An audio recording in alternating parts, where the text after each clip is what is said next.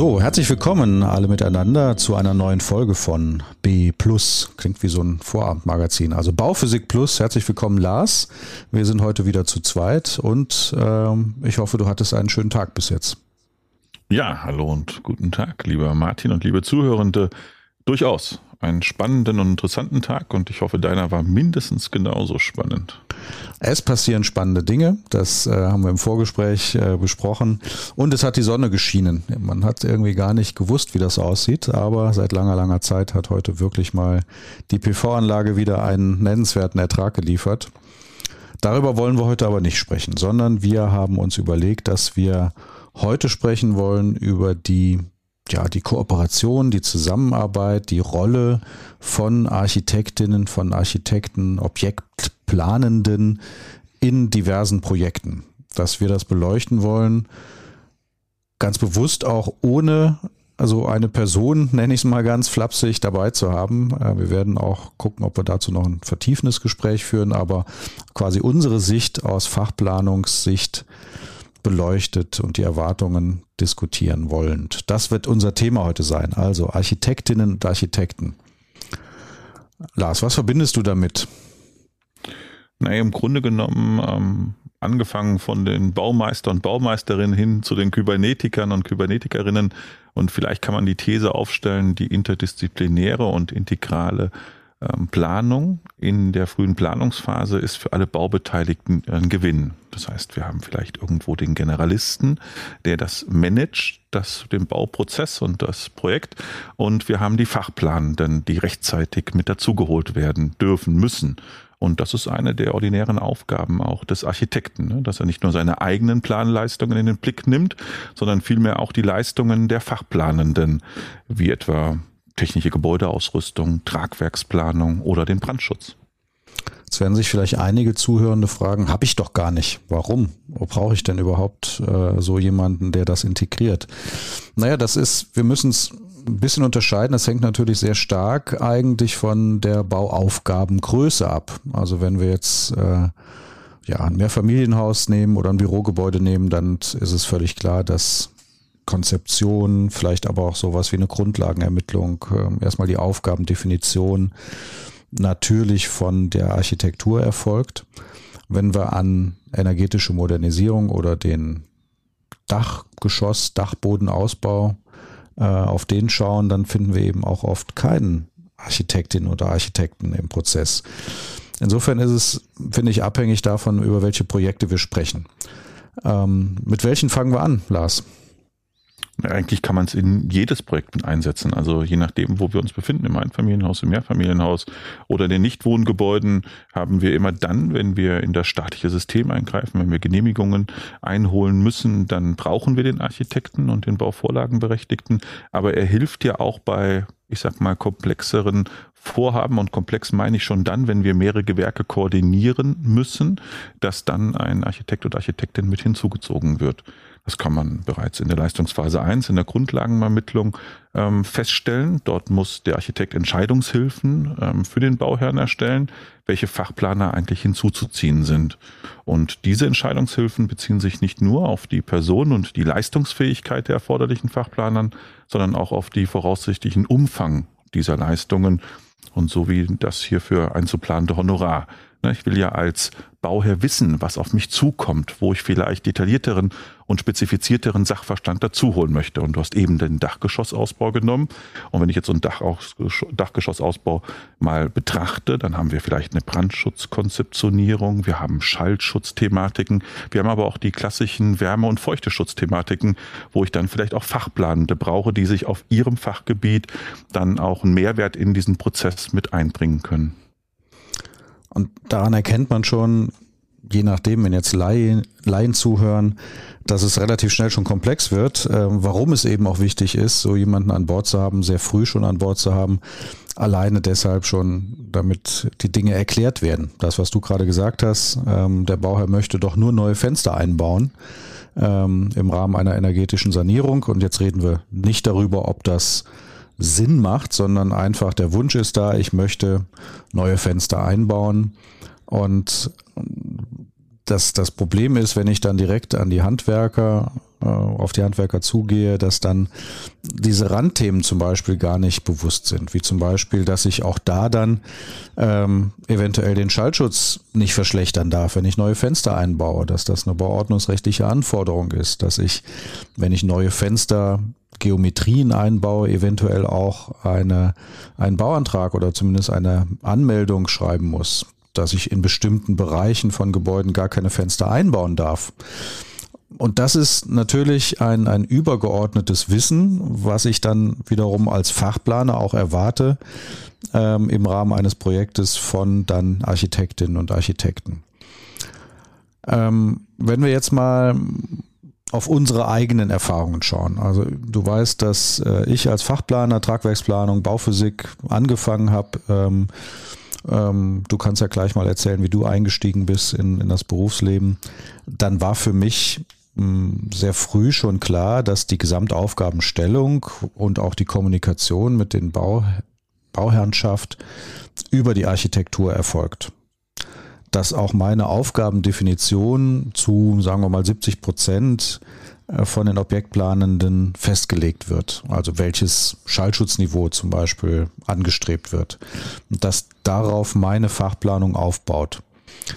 Deswegen kenne ich auch diesen Prozess und finde den natürlich super sinnvoll, dass dann, du hast es gerade gesagt, klärende Aufgabenstellung auf Grundlage der Vorgaben oder der Bedarfsplanung des Auftraggebers, so heißt es nämlich wortwörtlich der erste Satz in der HOAI, in dem Leistungsbild der Honorarordnung für Architekten und Ingenieure, dass das für mich eine wichtige Information ist.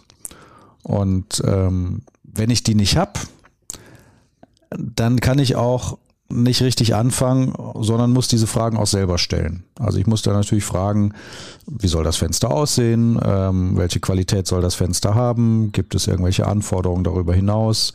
Einbruchschutz zum Beispiel oder äh, Schallschutzanforderungen oder vielleicht Brandschutzanforderungen an das Fenster selbst.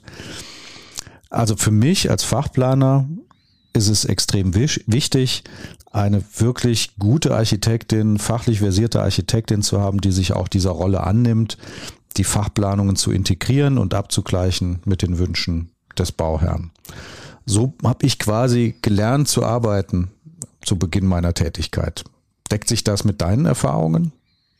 Nee, ich bin ein bisschen später dazu gekommen und ähm, auch aus dem klassischen Bauingenieur und dann technische Gebäudeausrüstungsstudium.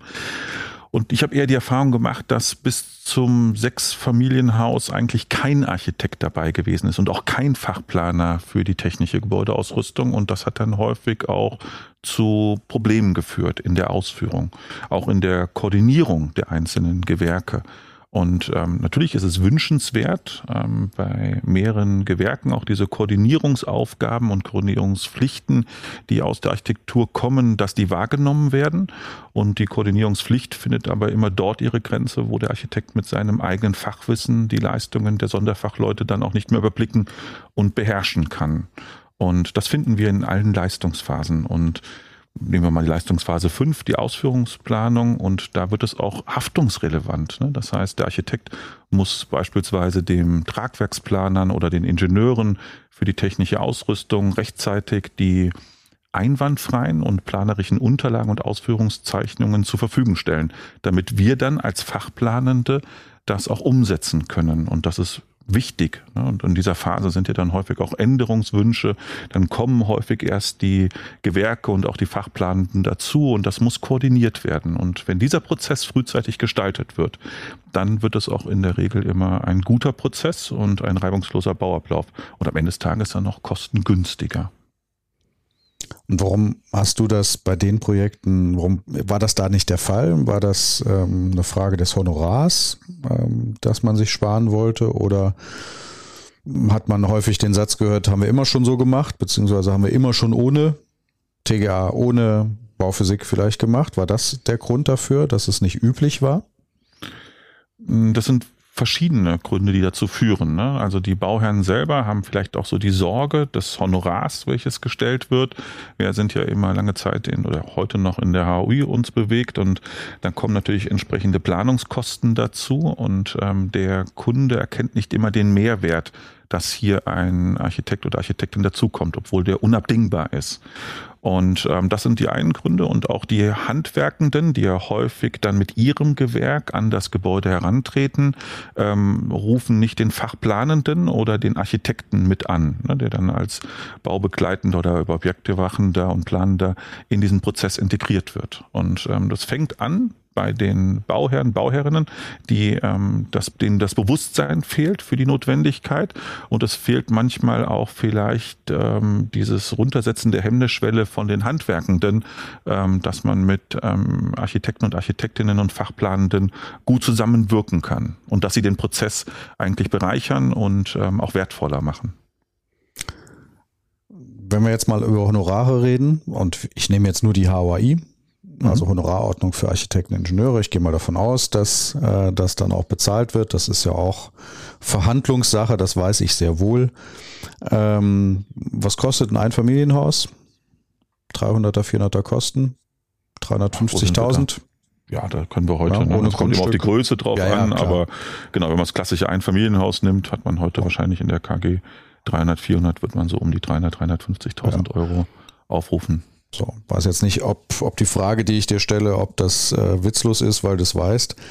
Ähm, was würdest du denn äh, denken, wie viel machen die Leistungsphasen 1 bis 4 aus, Lars? Also von der Grundlagenermittlung über die Vorplanung, Entwurfsplanung bis zur Genehmigungsplanung, also der Zeitpunkt, wo dann der Bauantrag eingereicht wird. Und ich rede jetzt von den Objektplanungsleistungen, also Architekturleistungen. Was würdest du denken? Wie viel Prozent sind da verortet? Ja, die Grundlagenermittlung ist mit 2%, ähm, glaube ich, 2 ist mit 7 und dann die Leistungsphase 3 Entwurfsplanung sind wir bei 15 und die Genehmigungsplanung, ich glaube, bis dahin wolltest du ja, sind 3. Das heißt, wir sind so ungefähr bei 25, 30 Prozent. Ja, weißt es doch auswendig.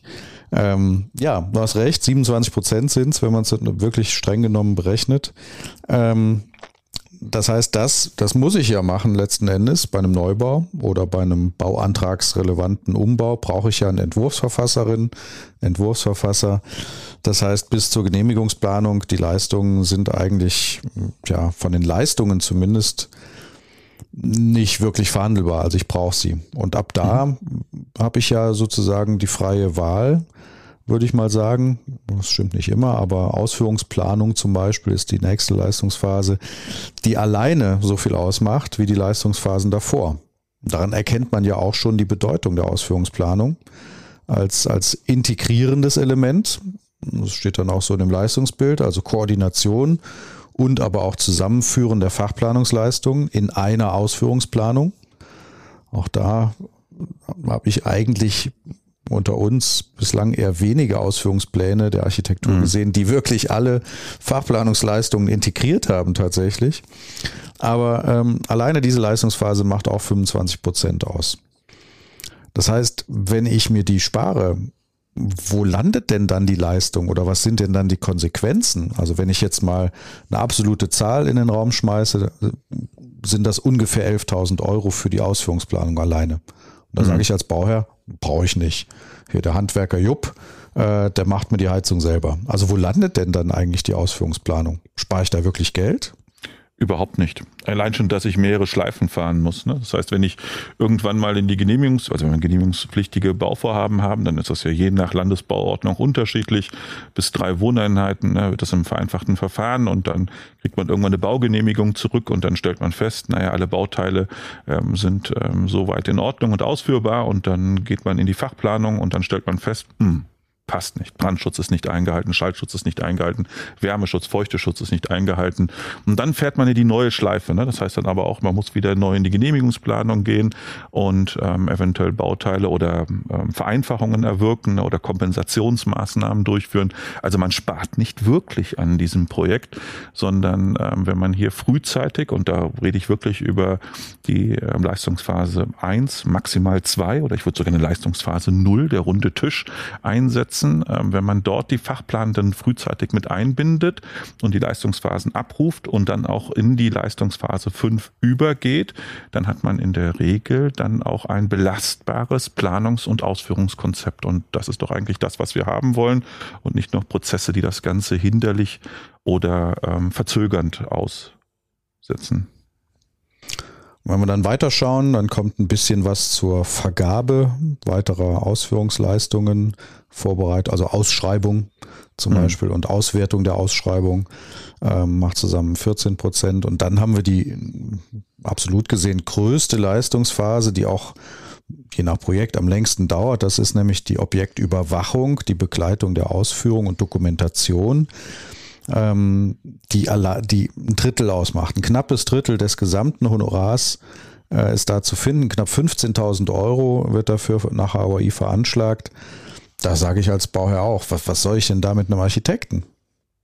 Ja, und da kommt er gerade rein. Also die Koordination der, der, des Bauablaufes. Ne? Das heißt, ähm, der Architekt muss hierbei darauf hinwirken, dass die jeweiligen Ingenieure für Bauphysik, Tragwerksplanung oder Technik, Gebäudeausrüstung dann auch die entsprechenden Gewerke überwachen und ähm, dann später auch den Abschluss der Arbeiten, die Abnahme durchführen.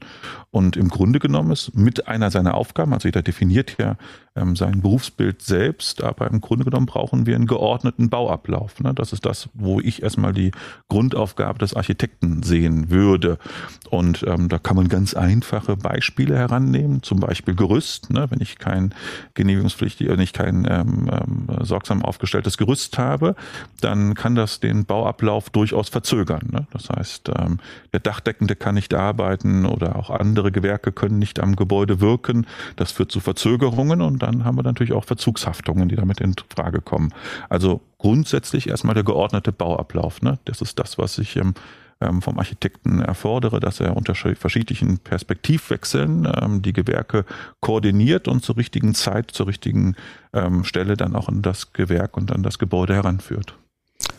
Also Terminkontrolle, Kostenkontrolle, Qualitätskontrolle, Mhm. Und auch die Sicherheitskontrolle, also auch mhm. die Funktion übernimmt ja durchaus die Bauüberwachung mit.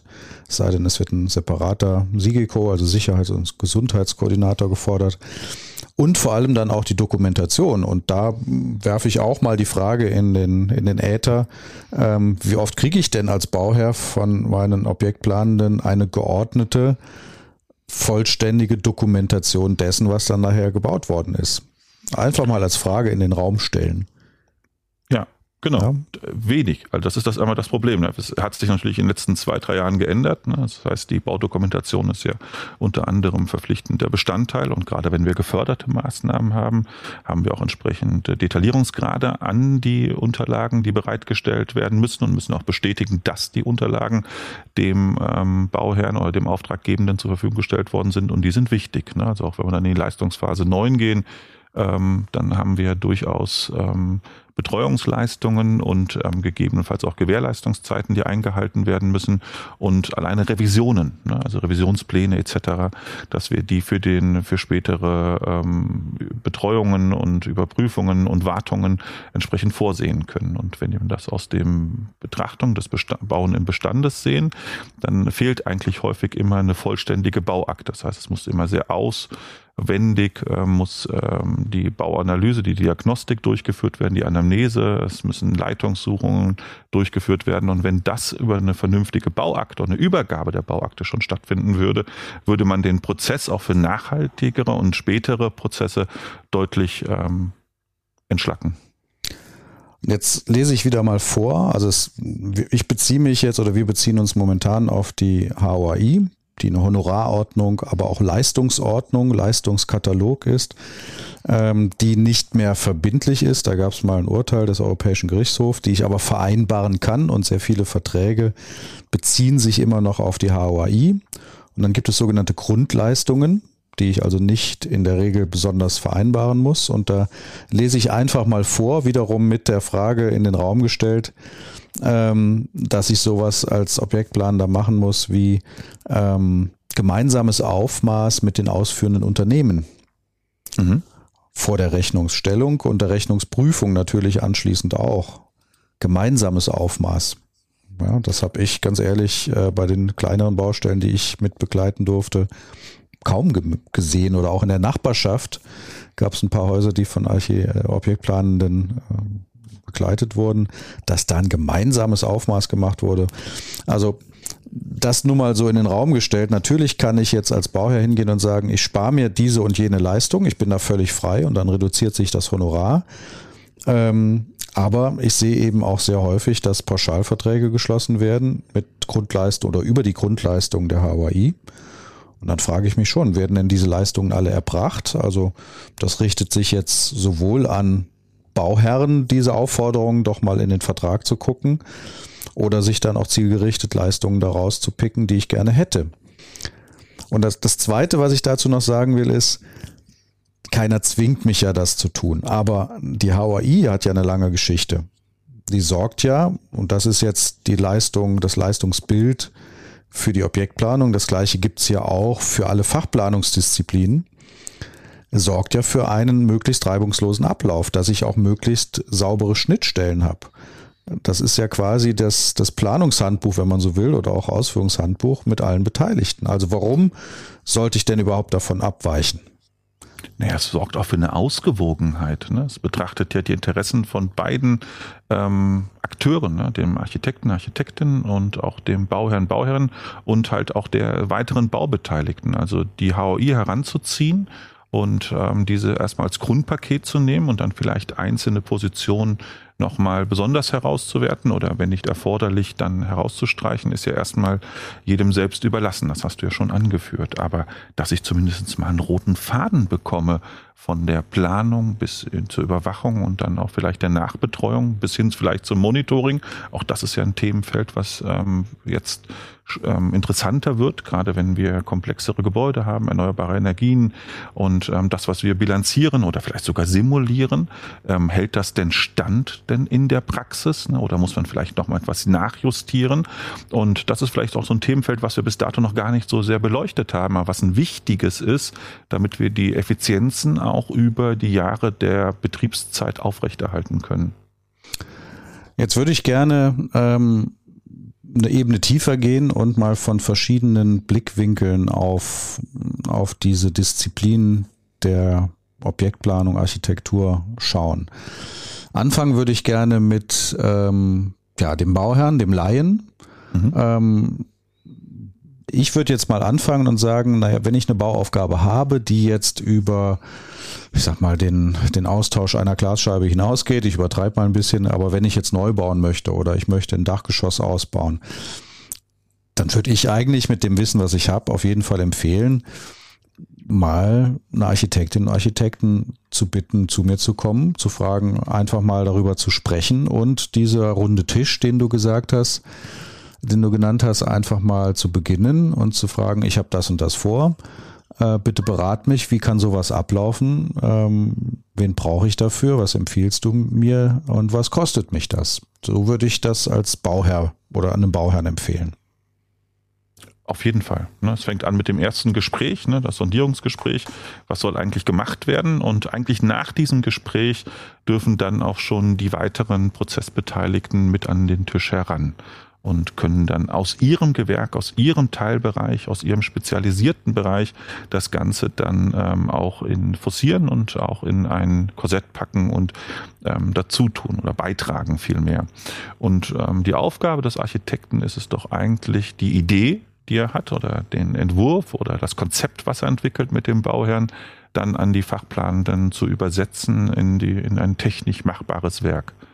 Ja, aber vom Prozess würde ich genau das auch den Bauherren und Bauherrinnen empfehlen. Und dabei würde ich noch nicht einmal differenzieren zwischen Neubau, weil da brauche ich es ja sowieso, sondern auch bei den Bestandsbauten. Ne? Und ähm, da geht es ja nicht nur um ein technisches Gewerk, sondern häufig dann ja auch Veränderung des Raumes. Also ähm, das, was wir vielleicht als Ingenieure nicht immer wahrnehmen, den Raum als solches und die Möglichkeiten, die aus der Raumgestaltung entstehen, das ähm, muss der Architekt ja versuchen herauszunehmen nehmen aus den Gesprächen und ähm, dann auch Entwürfe daraus werden lassen. Und wir sind als Fachplanende eigentlich diejenigen, welche, die die Stellschrauben und die Wechselwirkungen erkennen und dann mit einbringen, dass wir dann einen funktionierenden Organismus erhalten und er dann auch allen Anforderungen, die an ihn gestellt werden, verbal ausgesprochen oder gedanklich oder aus Normwerken, dann umgesetzt werden kann.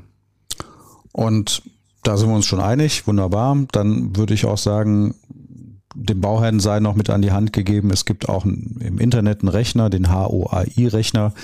Da können Sie einfach mal Ihre Zahlen eingeben, anrechenbare Kosten ist das, was das Haus oder die Baumaßnahme letzten Endes kostet. Aber auch das wird Ihnen der Architekt und die Architektin erläutern, äh, wie die Honorarbildung erfolgt. Und da darf man auch nicht, finde ich, befürchten, dass da direkt mehrere tausend Euro auf einen zukommen für so ein erstes orientierendes Gespräch. Das wird auch sehr häufig unter Akquise äh, verbucht und verstanden. Ähm, das sollte man auf jeden Fall nutzen.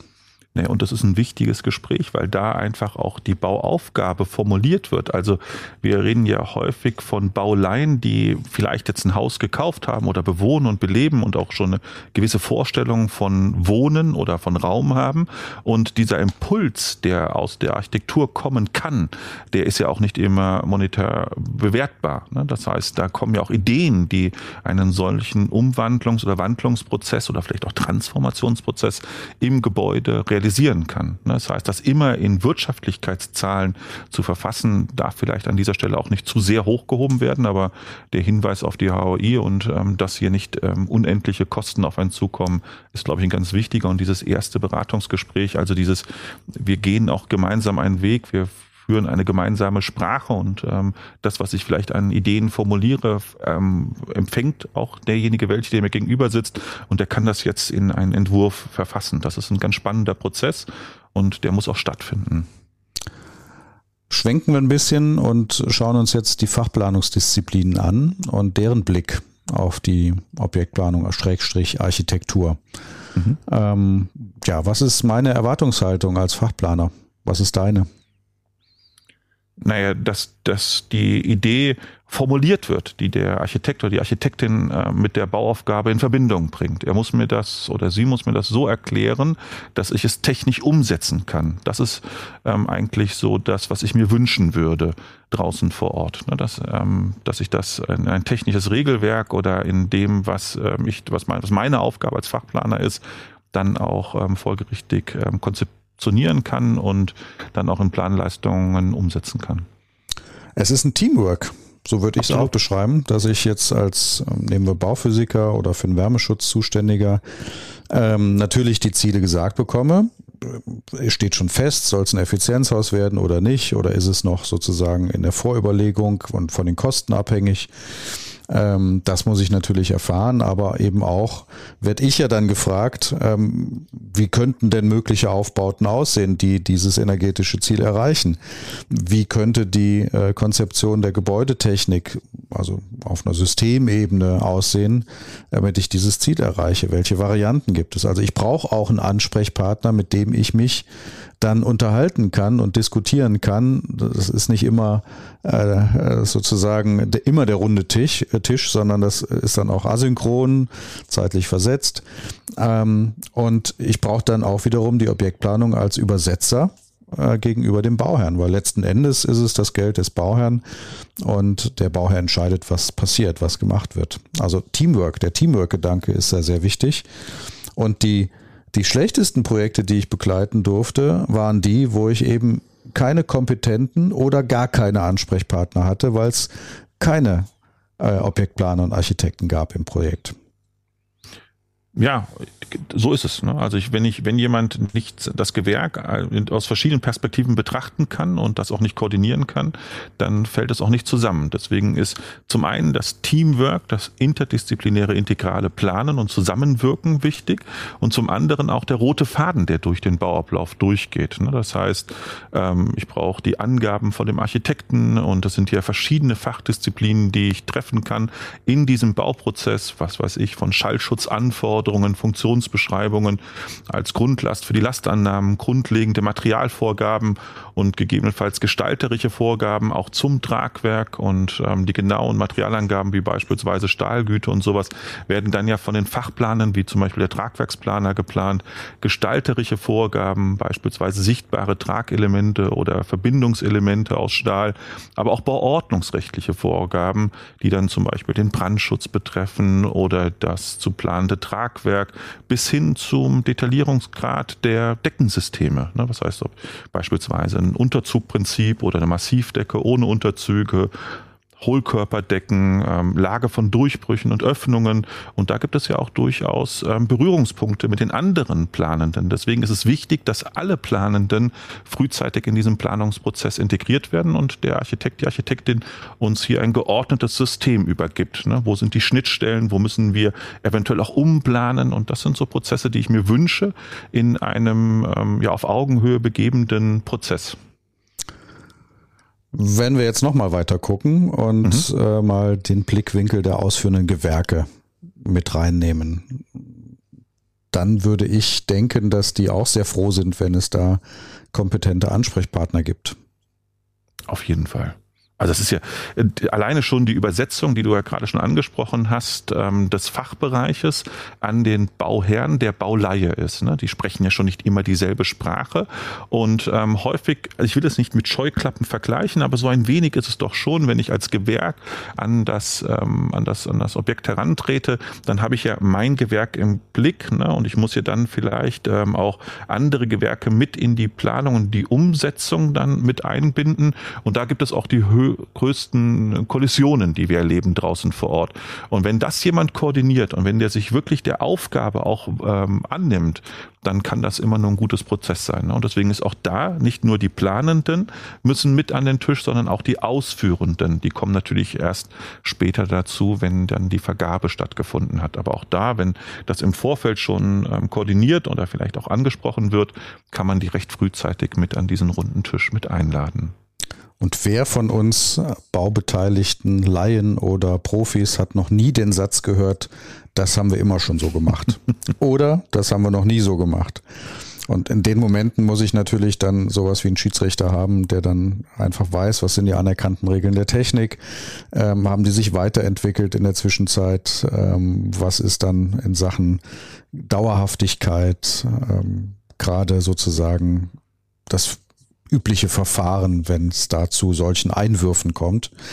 Weil letzten Endes, das muss man auch mal sagen, ähm, klar habe ich, wenn das jetzt nicht schwarz gemacht wird, habe ich Gewährleistungsansprüche als Bauherr gegenüber den ausführenden Gewerken. Das Problem entsteht dann, wenn die Mängel so hoch sind und so groß sind, dass das verursachende Gewerk äh, das gar nicht stemmen kann. Also muss eigentlich aus meiner Sicht alles dafür getan werden, sollte möglichst alles dafür getan werden, dass keine Mängel entstehen. Und dafür brauche ich eben das Vier-Augen-Prinzip. Also ich darf mich nicht blind verlassen.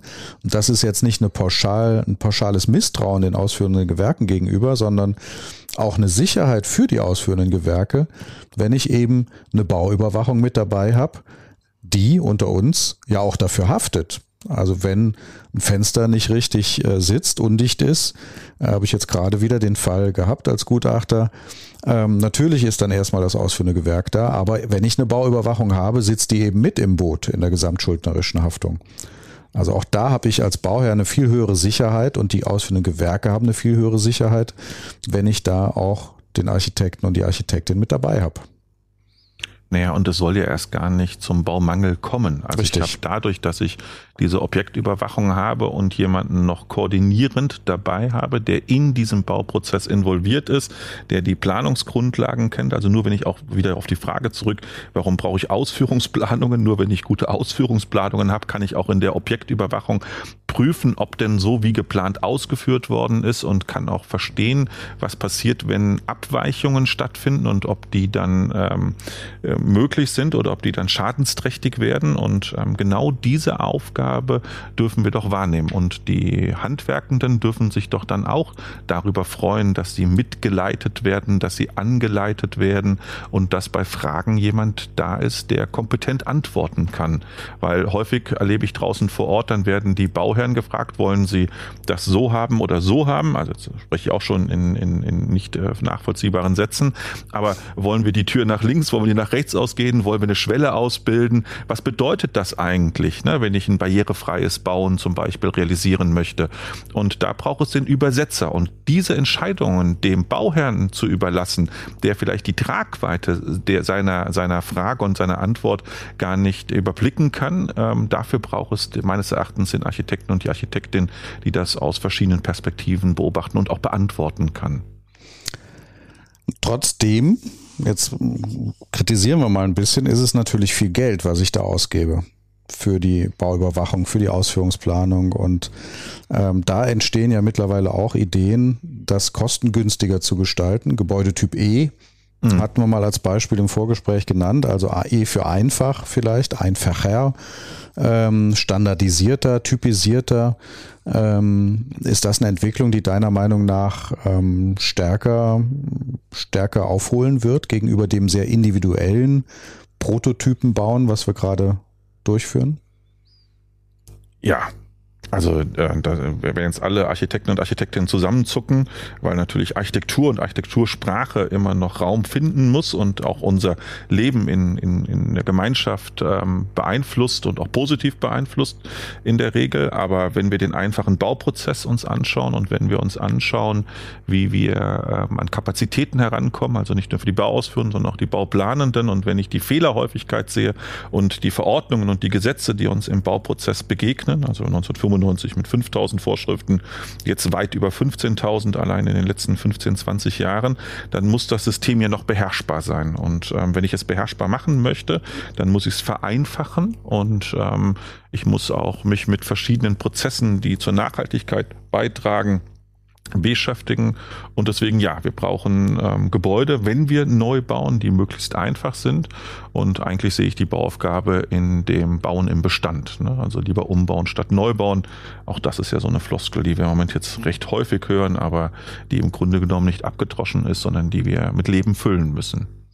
In dem Bereich sehe ich auch ein sehr stark wachsendes neues Betätigungsfeld dann für die Architektinnen und Architekten, wenn ich an Kreislaufwirtschaft zum Beispiel denke. Mhm also Wiederverwendung von Materialien oder das Konstruieren von Konstruktionen, die rückbaubar sind, die ich sortenrein trennen kann, sodass eine Wiederverwendung möglich wird. Das ist ja ein ganz neuer Aspekt. Nee, nein, ganz neu ist er nicht, aber ein immer stärker in den Fokus rückender Aspekt der, der Entwurfs- und auch der Planungsprozesse, die wir gerade sehen.